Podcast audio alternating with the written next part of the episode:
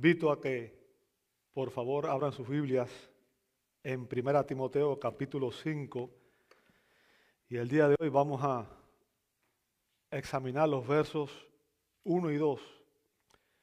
1 Timoteo capítulo 5 versos 1 y 2. Abra su Biblia por favor.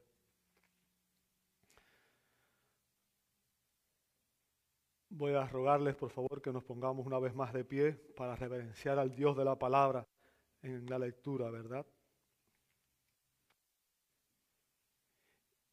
Vamos a aprender hoy sobre cómo confrontar el pecado en la familia de fe. Cómo confrontar el pecado en la familia de fe. Dice así la Sagrada Escritura. No reprendas con dureza al anciano, sino más bien exhórtalo como a padre a, los más jóvenes como hermanos, a las ancianas como a madres, a las más jóvenes como a hermanas, con toda pureza.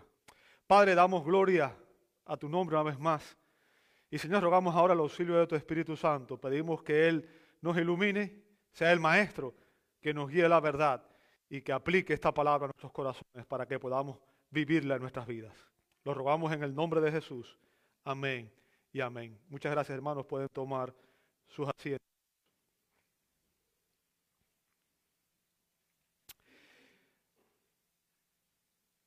Para darnos esta enseñanza, el apóstol Pablo recurre a la metáfora de una familia.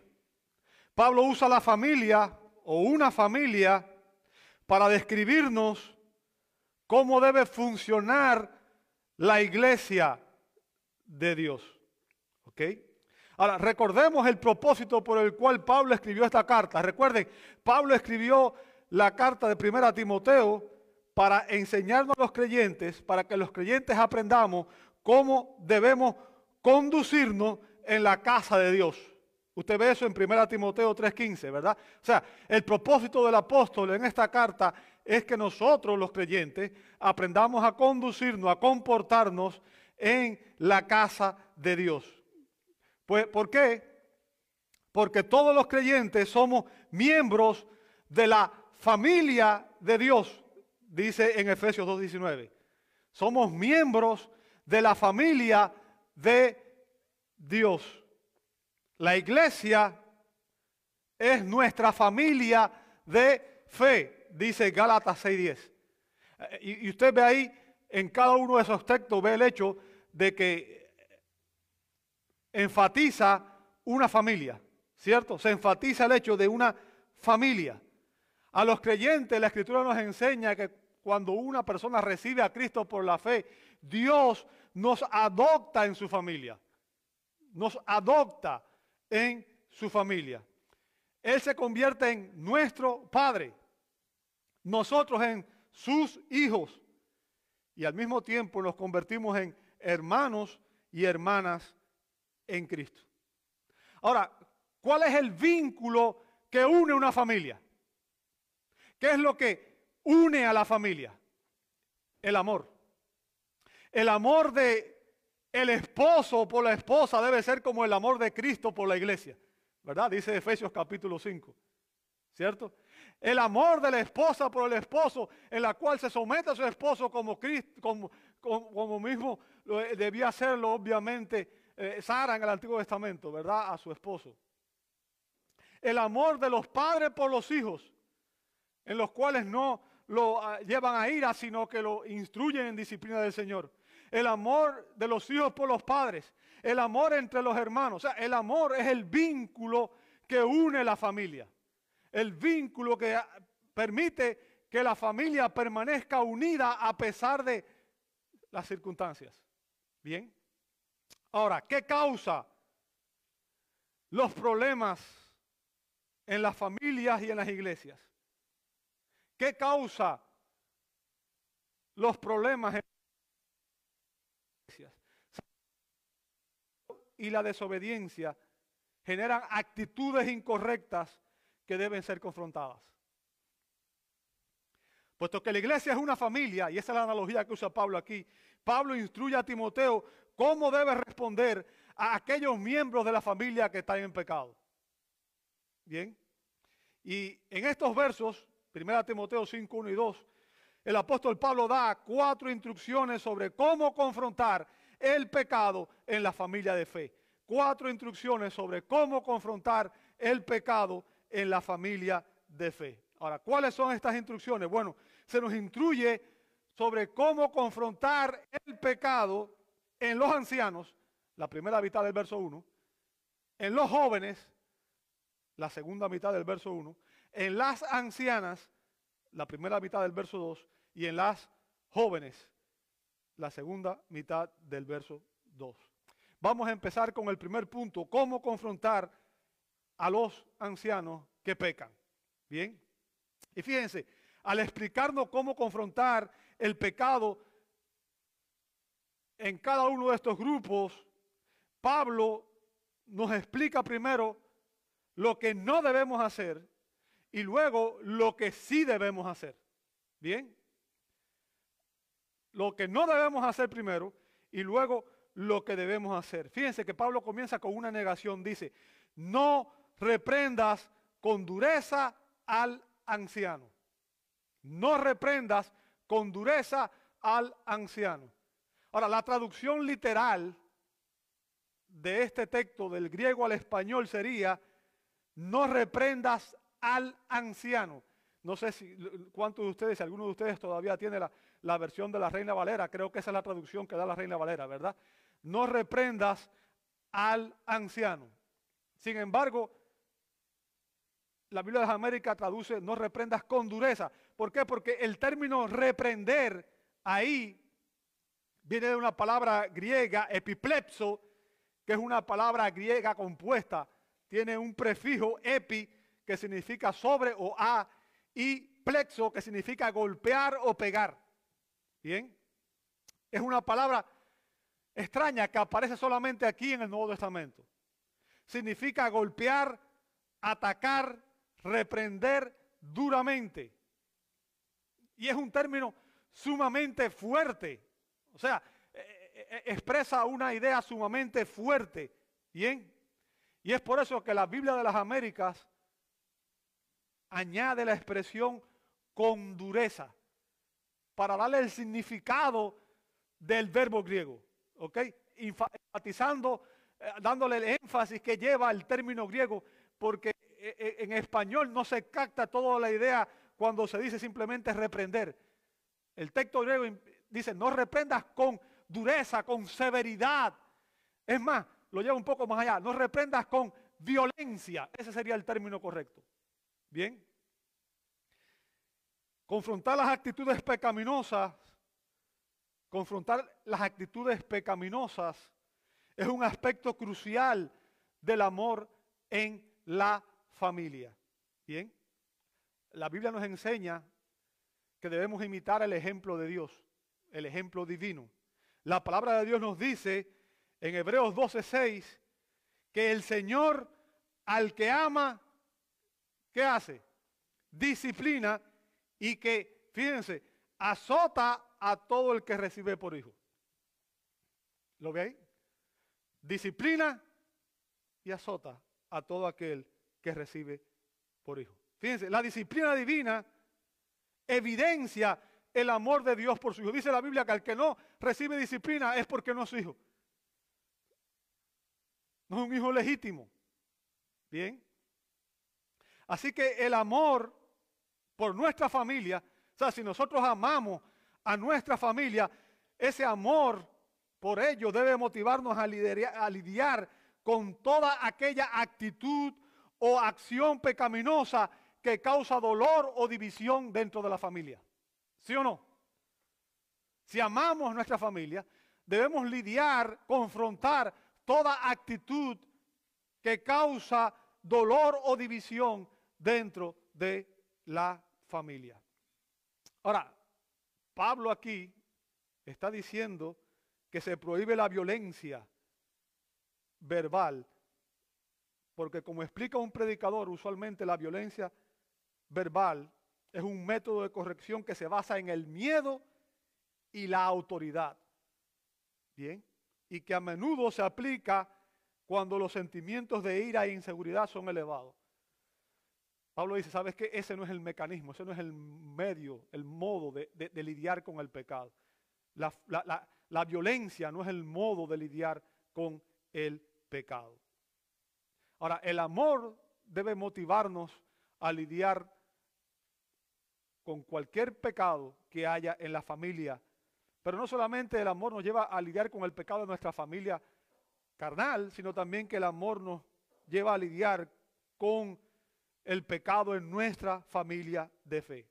O sea, el amor por nuestros hermanos y hermanas en Cristo, el amor por nuestra familia espiritual, también debe motivarnos a los cristianos a confrontar el pecado que divide y daña a la iglesia. Es responsabilidad colectiva de la iglesia el velar, el cuidar, el proteger la familia de fe. Y sabe, eh, eh, esto viene una enseñanza directa de Jesús mismo. Jesús dio una enseñanza sobre cómo debe la iglesia cuidar de su unidad, de cómo debe velar y obviamente confrontar el pecado. Usted ve, por ejemplo, en Mateo 18, 15 al 17. Mateo 18, 15 al 17. Fíjense, es Jesús quien está dando esta instrucción a la iglesia. Bien. Dice Mateo 18, 15. Y si tu hermano peca, usted ve ahí cuál es la situación, ¿verdad?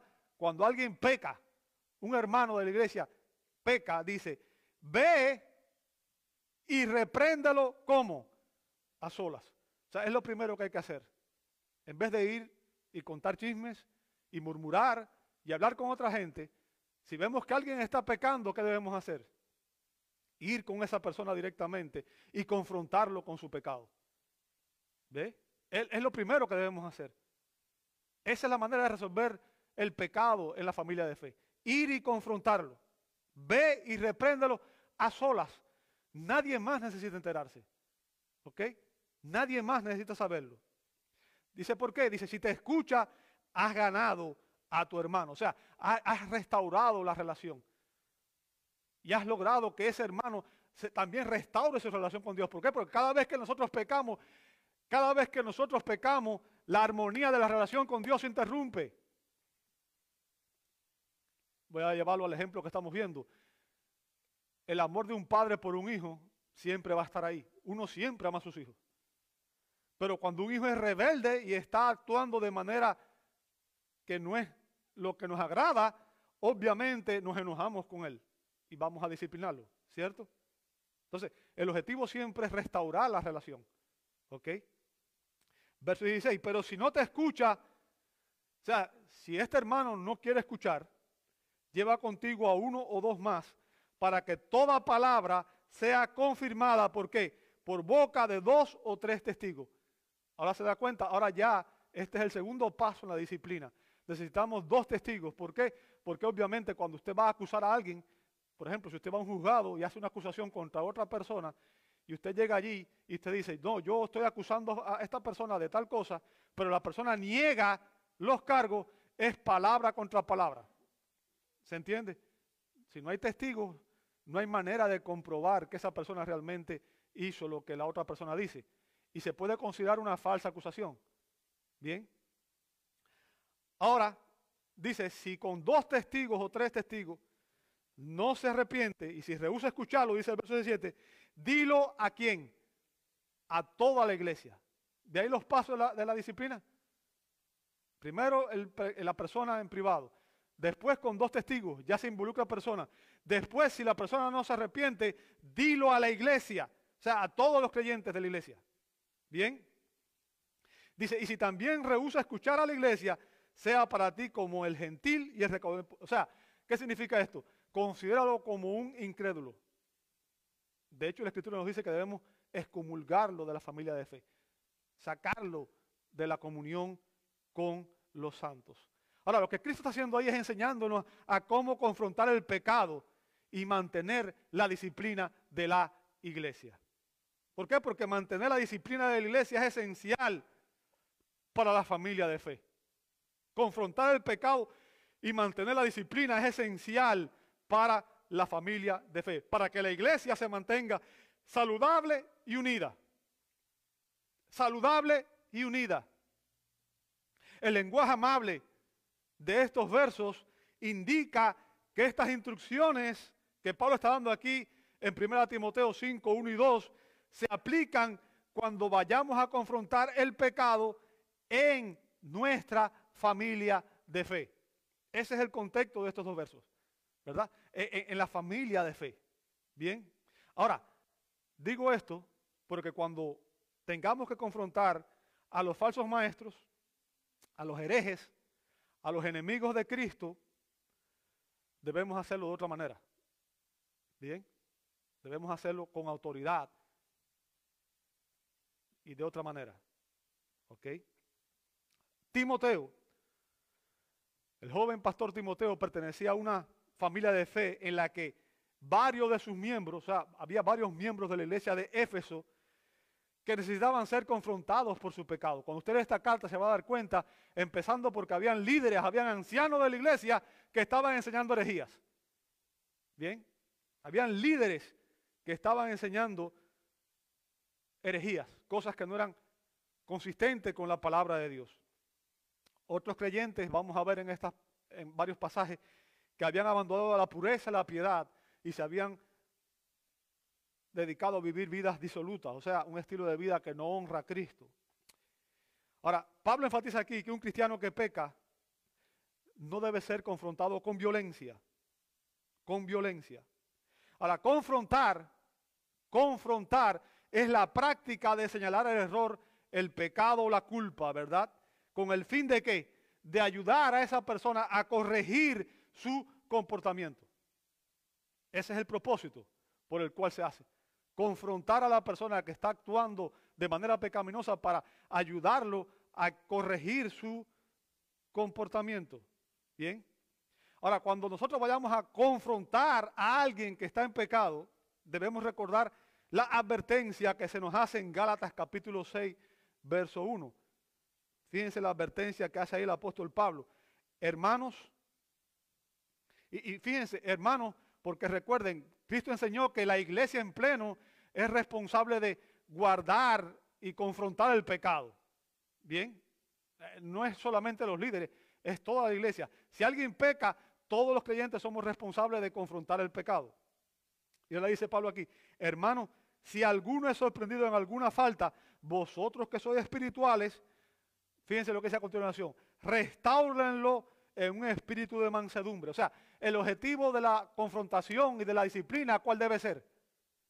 restaurar al hermano. ¿Sabe? El término que se usa ahí es el que se usa en, medicina para, para arreglar un hueso que está roto. Bien, restaurar, devolver a una persona a su estado anterior. ¿Se entiende eso? Ahora, fíjense cómo dice que se debe hacer. Restaurarlo en un espíritu de qué? De mansedumbre, mirándote a ti mismo, no seas que tú también seas tentado. ¿Qué significa eso? Cuando yo veo a un hermano que peca, yo no debo decir, ah, yo soy mejor que él porque él pecó y yo no. No, esa no es la actitud. No debo nunca tener una actitud superior de egoísmo. No, yo debo mirar a mis hermanos siempre y pensar, él cayó, si yo también puedo caer. Yo también puedo caer. Resulta más fácil apuntar y condenar a otro, nos resulta más fácil condenar el pecado en otro que, que condenar el pecado en mí. ¿Recuerdan lo que dijo Jesús? Antes de decirle a tu hermano, tienes una pajita en el ojo, mírate siempre primero qué cosa, la viga que tienes en el tuyo. ¿Qué significa?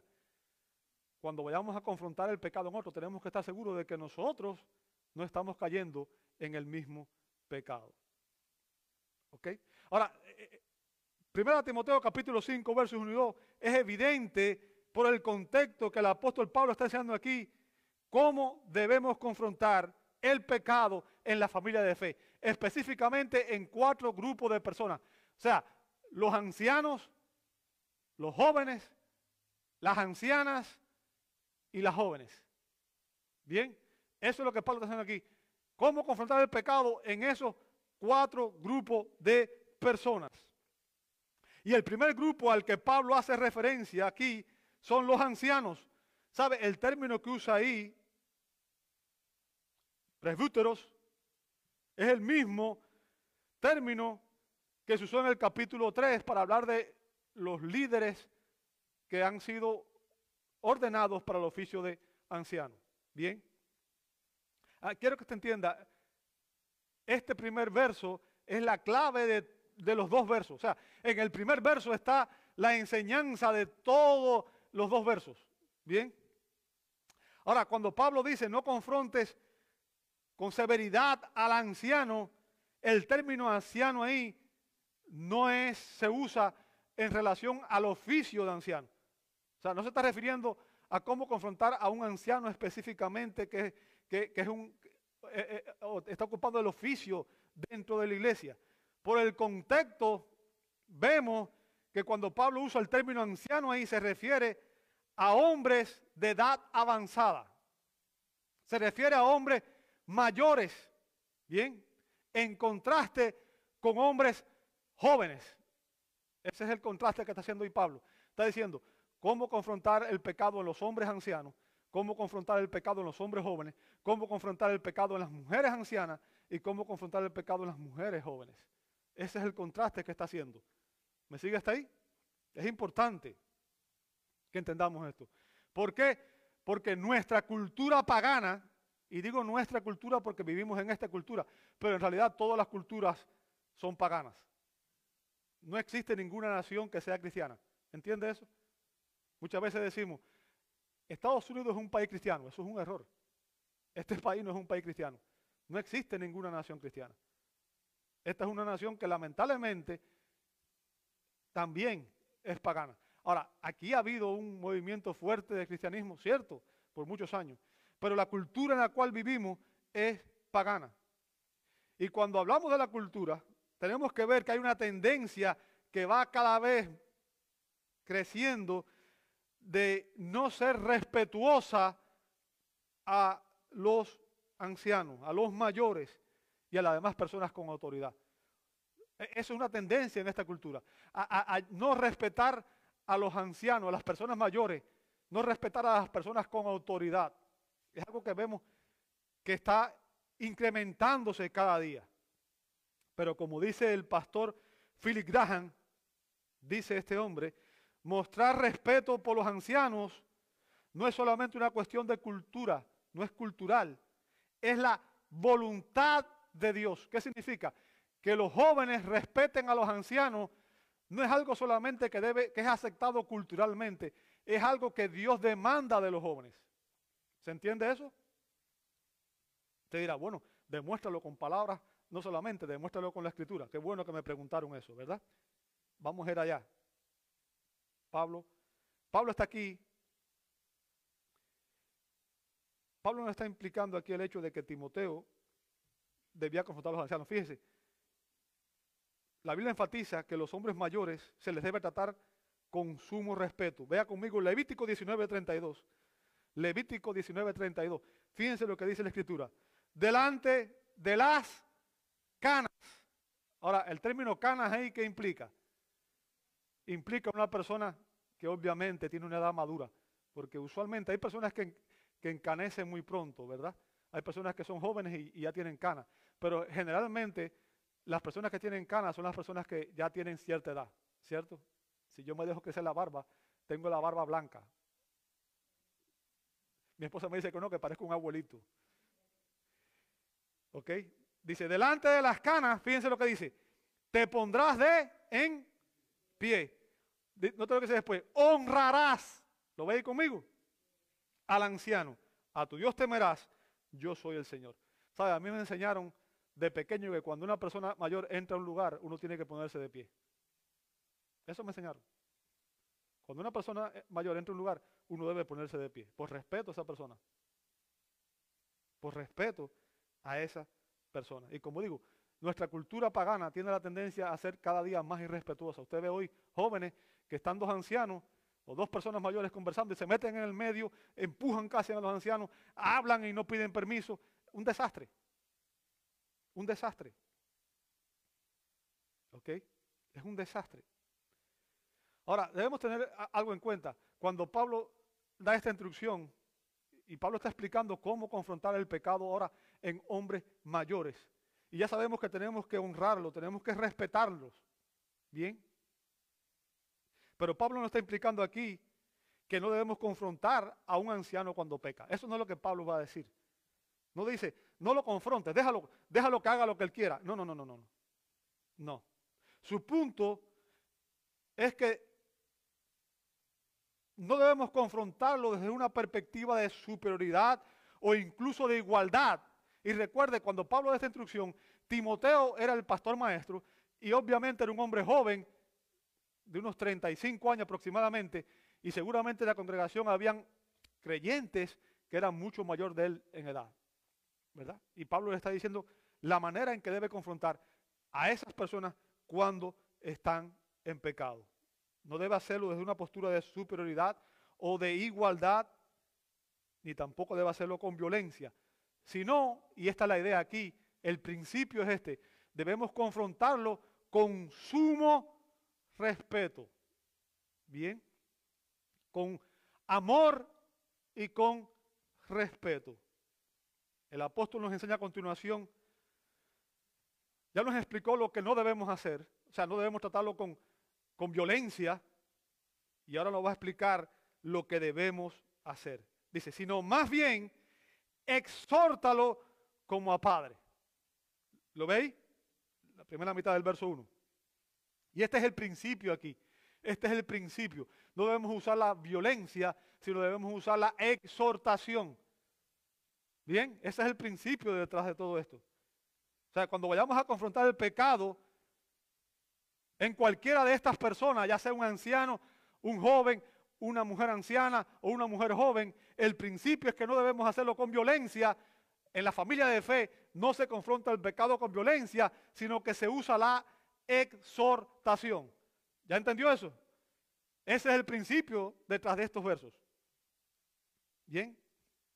Y el término exhortar ahí, en el griego, paracaleo, es otra palabra compuesta con el, el prefijo para, que significa al lado, y caleo, que significa llamar. O sea, llamar al lado de uno, llamar a alguien al lado de uno, con el propósito de alentar, consolar, exhortar, rogar, apelar a o amonestar. ¿Sabe? El doctor John MacArthur sugiere que esta palabra podría traducirse como fortalecer, fortalecer y lleva la idea de sostener a alguien que es débil. O sea, es una persona que se pone al lado de otra para fortalecerlo y para ayudarle a llevar sus cargas. Bien, para exhortarlo, para animarlo. Recuerda, hay una palabra que está relacionada con esta, es la palabra paracletos. Recuerda eso cuando Jesús dijo en Juan 14, 6, y yo rogaré al Padre y Él os dará otro consolador. ¿Recuerda eso? O sea, el término consolador ahí es el término griego paracletos, que literalmente significa uno llamado al lado para ayudar. O sea, la idea aquí es que el creyente debe hacer la misma función que hace el Espíritu Santo. Obviamente, no con la misma implicación, ¿bien? Porque obviamente el Espíritu Santo es divino, tiene una autoridad y un poder que nosotros no tenemos, pero debemos realizar la misma función, ponernos al lado para ayudar. ¿Bien? y, conlleva la idea de alguien que anima, ayuda, consuela y exhorta. Eso es lo que hace el Espíritu Santo con nosotros. Bien. Cuando exhortamos a alguien, cuando exhortamos a alguien, la exhortación incluye corregir, amonestar, animar y también muchas veces consolar. O sea, eh, la exhortación puede tener muchas variadas resultados. Bien. Así como el Espíritu de Dios fortalece a los creyentes, así los demás cristianos debemos acudir en la ayuda de nuestros hermanos que pecan para exhortarle, animarle, fortalecerle en su caminar con Cristo.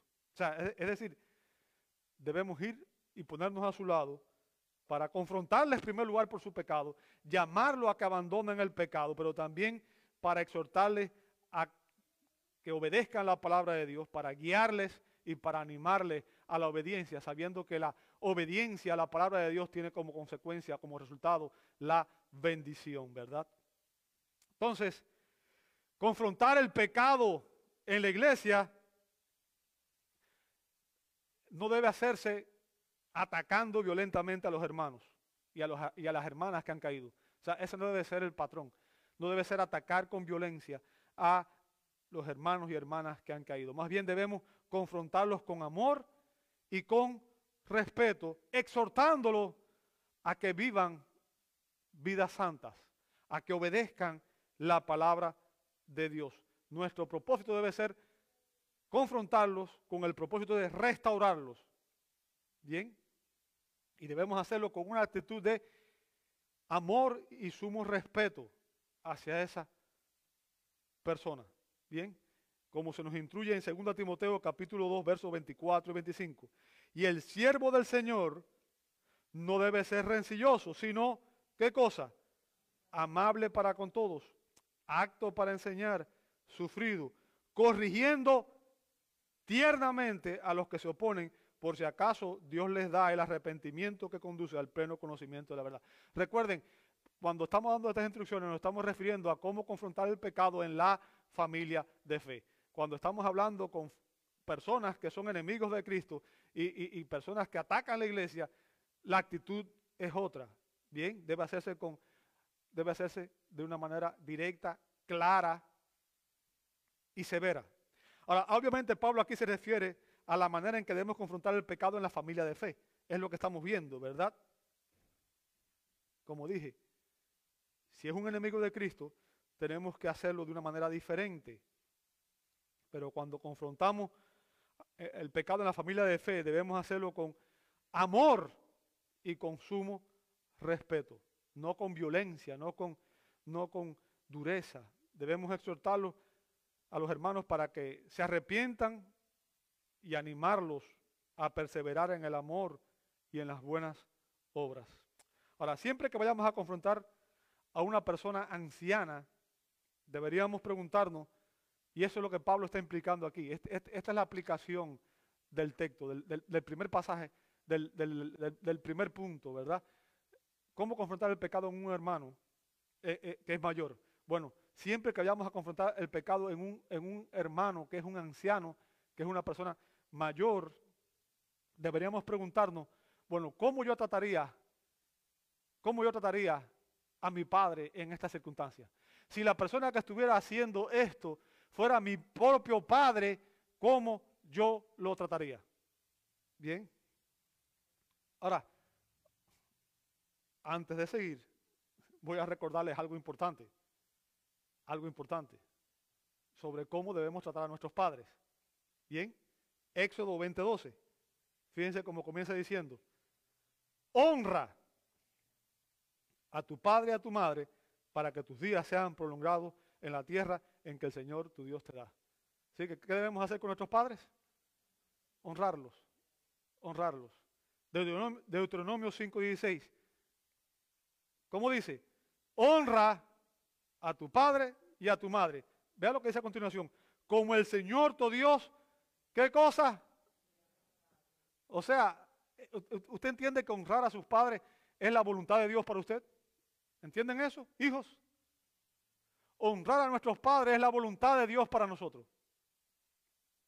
No es una opción, no es algo que yo debo hacer porque me gusta o no, no, es que tengo que hacerlo si soy cristiano porque eso es lo que Dios espera que yo haga. Entonces, cuando yo voy a confrontar a un, anciano que está pecando, yo debía confrontarlo con la misma actitud que confrontaría a mi propio padre. Y debo siempre hacerlo con una actitud de pensar, si este fuera mi padre, cómo yo trataría a esta persona. Ese es el principio que Pablo está haciendo aquí. ¿Comprende eso? Es importante que entendamos eso. Los hijos debemos honrar a nuestros padres. Y sabe, este mandamiento no está solamente en el Antiguo Testamento, usted puede encontrarlo en Mateo 15.4, en Marcos 7.10. O sea, se repite la escritura. E-, ese principio sigue siendo realidad todo el tiempo. Es la voluntad de Dios para todos los hijos.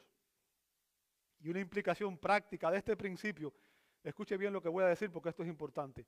Una implicación práctica de este principio es que se debe enseñar a los niños a respetar a sus mayores. ¿Escuchó eso? Se debe enseñar a los niños a respetar a sus mayores. ¿Sabe? Hoy a los hijos no se les enseña a respetar a los mayores.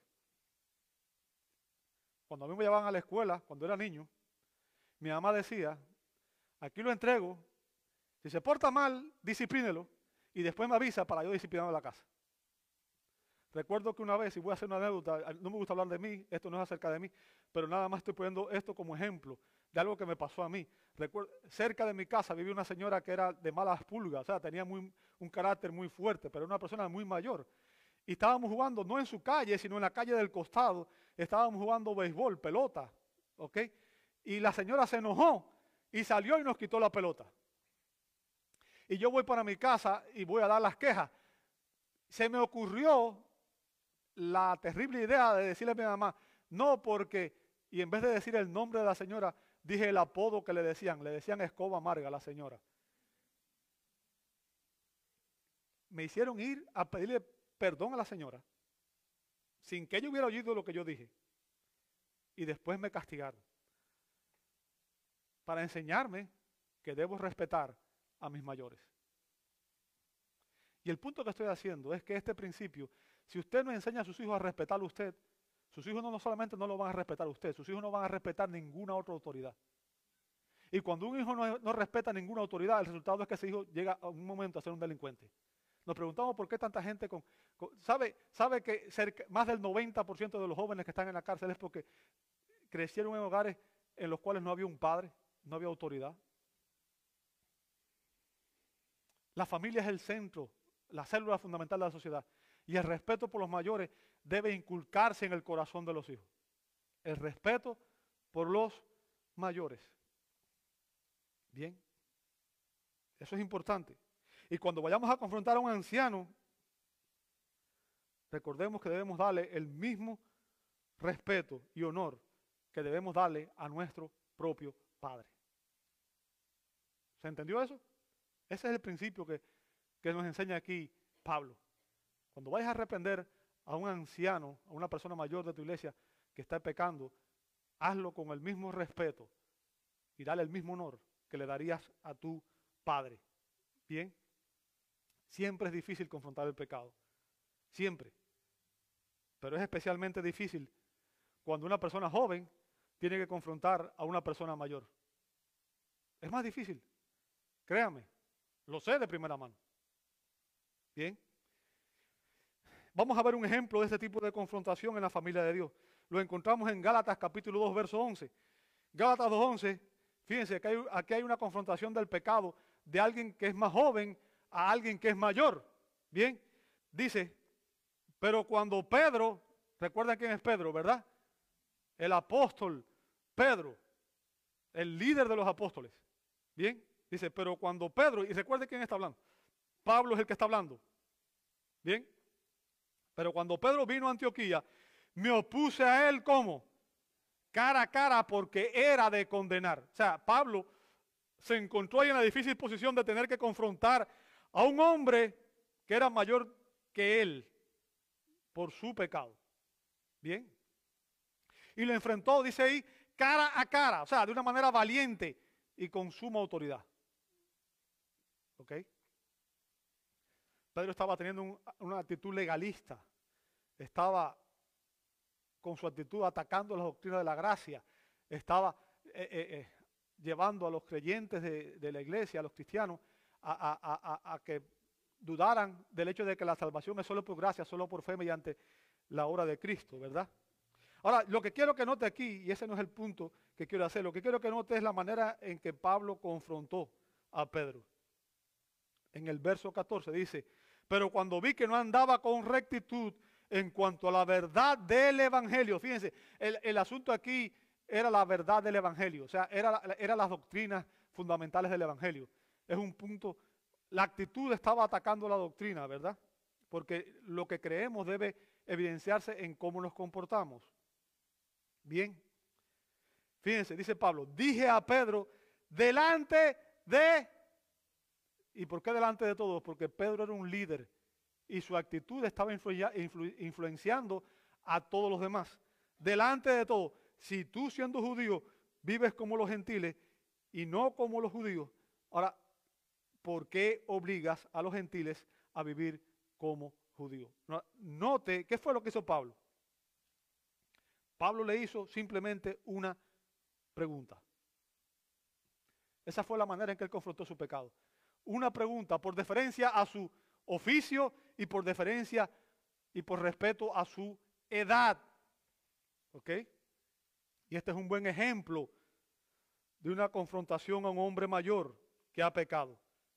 Debe hacerse con valentía, pero también debe hacerse con sumo respeto. Un expositor dice que el respeto a la edad debe moderar la expresión de reproche por las faltas de un anciano. O sea, Timoteo debía confrontar a los ancianos que pecan con el mismo amor y con el mismo respeto que debía mostrarle a su propio padre. No debía usar reprimendas violentas, sino exhortaciones amorosas. Ahora, no solo debemos confrontar el pecado en los ancianos, también debemos confrontar el pecado en los hombres jóvenes. La segunda parte del verso 1 nos explica cómo confrontar, dice, a los jóvenes como a hermanos. Déjeme decirle, en toda familia humana existen conflictos, ¿sí o no? Ninguna familia es perfecta. Ninguna familia es perfecta. Ahora, la diferencia está en cómo la familia lidia con el pecado. ¿A qué me refiero? Bueno, Caín se enojó con su hermano y ¿qué fue lo que hizo? Fue y lo mató. Fue y lo mató. Esa fue su manera de resolver la situación. Bien. En cambio, tenemos otro ejemplo. José. José fue traicionado por sus hermanos, vendido por sus hermanos. Lo querían matar.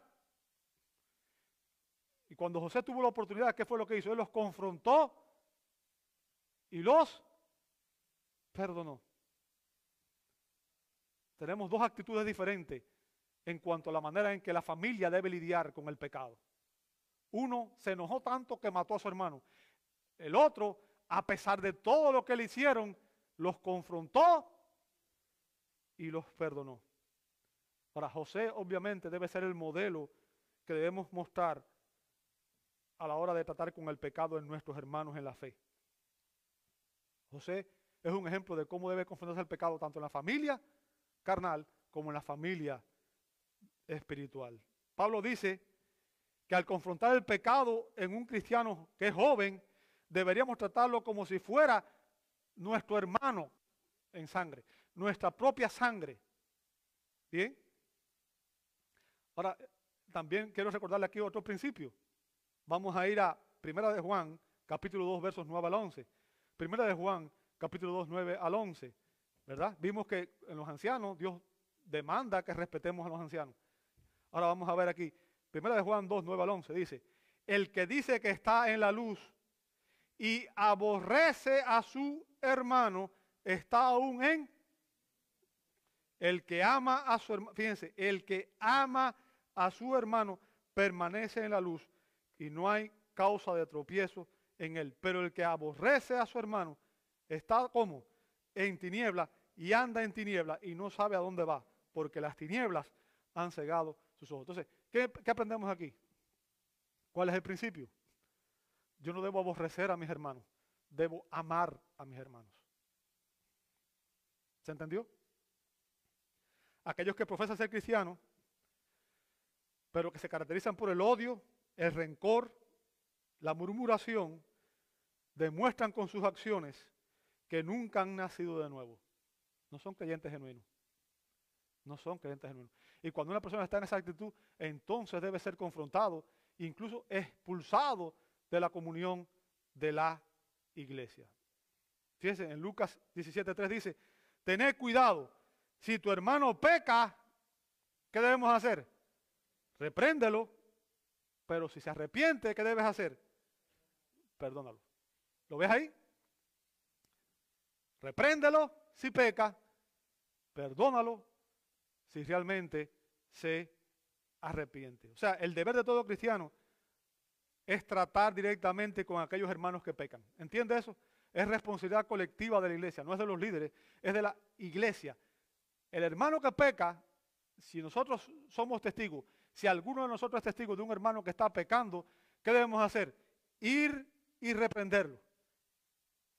Y si se arrepienta, debemos perdonarlo. Ahora bien, ¿qué debemos hacer con aquellos que no se arrepienten y que continúan en rebeldía?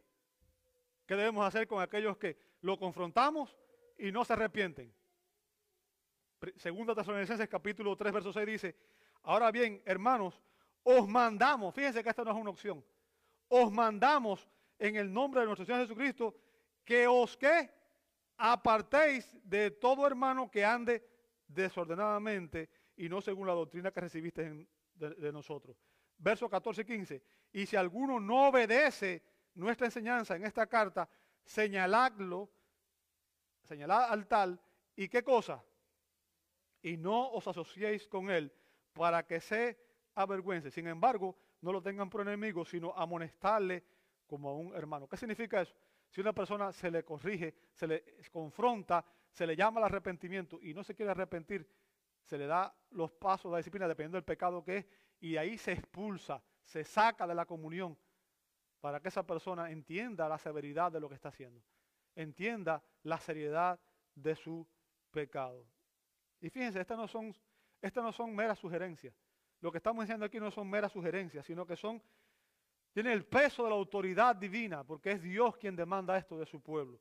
Bien, Pablo exigió la separación de todos aquellos que son desobedientes y que no tuvieran la actitud de arrepentirse.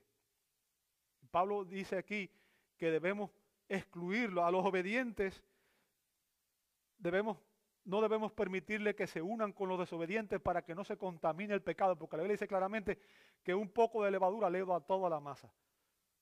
Bien, los cristianos que son abiertamente desobedientes y rebeldes deben, deben ser expulsados de la comunión de la familia de fe. ¿Para qué? Para avergonzarlos y quizás de esa manera se arrepientan porque ellos están negando obedecer la palabra de Dios. Ahora, el propósito de esta disciplina siempre es buscar el arrepentimiento de las personas. No es venganza, no es vengarnos de las personas, es buscar el arrepentimiento y la restauración de los pecadores. Ahora, además de confrontar el pecado en los jóvenes, también vamos a ver cómo debe confrontarse el pecado en los en las ancianas. La segunda la primera parte del verso 2. Las ancianas como a madres. Y el principio aquí vuelve a ser el mismo. Ahora, ¿cómo confrontarías a tu mamá si ella estuviera pecando? ¿Cómo confrontaríamos a nuestra madre si ella estuviéramos pecando? Ahora, vuelvo a recordar las mismas escrituras que mencioné cuando hablé de los padres. En Éxodo 20:12 y Deuteronomio 5:16 dice, honra a quién? A tu padre y a quién? Y a tu madre. ¿Lo veis? Lo mismo. La escritura nos ordena a honrar y a respetar a nuestras madres. Así que cuando vayamos a confrontar el pecado en una mujer que es mayor en nuestra familia de fe, también debemos tratarla con sumo amor y con sumo respeto, como trataríamos a nuestra propia madre. Finalmente, Pablo nos explica cómo confrontar el pecado en las mujeres jóvenes cómo confrontar el pecado en las mujeres jóvenes. La segunda parte del verso dice, a las más jóvenes como hermanas con toda pureza. ¿Lo veis? Fíjense, el principio vuelve a ser el mismo. Pablo instruye que debemos tratar a las mujeres jóvenes como mismo trataríamos a las mujeres, a, nuestras hermanas de, eh, de, carne. Bien, a nuestras hermanas de nuestra familia carnal. Ahora, y esto es importante, fíjense que Pablo eh, eh, añade al final, dice con toda, y añade un texto, una palabra, pureza, ¿lo veis? Con toda pureza. O sea, la palabra de Dios, yo quiero que usted entienda, la palabra de Dios condena el incesto. El incesto es la relación carnal, sexual, entre personas que tienen una relación filial estrecha, entre madres e hijos o entre hermanos y hermanas tienen un parentesco cercano. Bien. Si usted ve, por ejemplo, y nada voy a citar, nada más voy a citar un texto porque hay muchos más. Está Levítico 18, 9 al 18, está Levítico 20, 17 al 19, está Deuteronomio 27, 22, dice, maldito, fíjense, maldito el que se acueste con su hermana, la hija de su padre o de su madre. Y todo el pueblo dirá, amén. Ahora, el principio que está aplicando a Pablo aquí es cuando estamos nosotros en una posición que debemos confrontar a una hermana que está en pecado, debemos mirarla no con los ojos de un hombre, sino con los ojos de un hermano. Ese es el principio. ¿Se entiende eso? No debemos permitirnos el, el lujo de mirar a una mujer joven con lujuria. Eso es lo que Pablo está implicando aquí. Un ministro no debe, no debe, comprometer su, no debe comprometer su compromiso con Cristo al tener una relación inapropiada con una de sus hermanas en Cristo.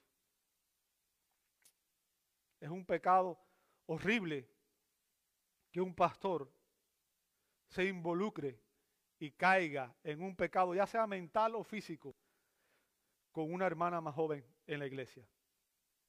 Y sabe, lo que Pablo está diciendo aquí es que si un, líder espiritual se involucra en una relación inapropiada con una mujer joven, es como si estuviera cometiendo un incesto. ¿Entiende eso? Porque si somos hermanos en la fe, Pablo está diciendo, bueno, el principio es el mismo. Si, cometes un incesto en la familia, es algo, es Dios maldice el incesto en la familia. Bueno, pues Dios, Dios también condena el incesto en la familia de fe. Tan serio es el problema. ¿Entiende el punto?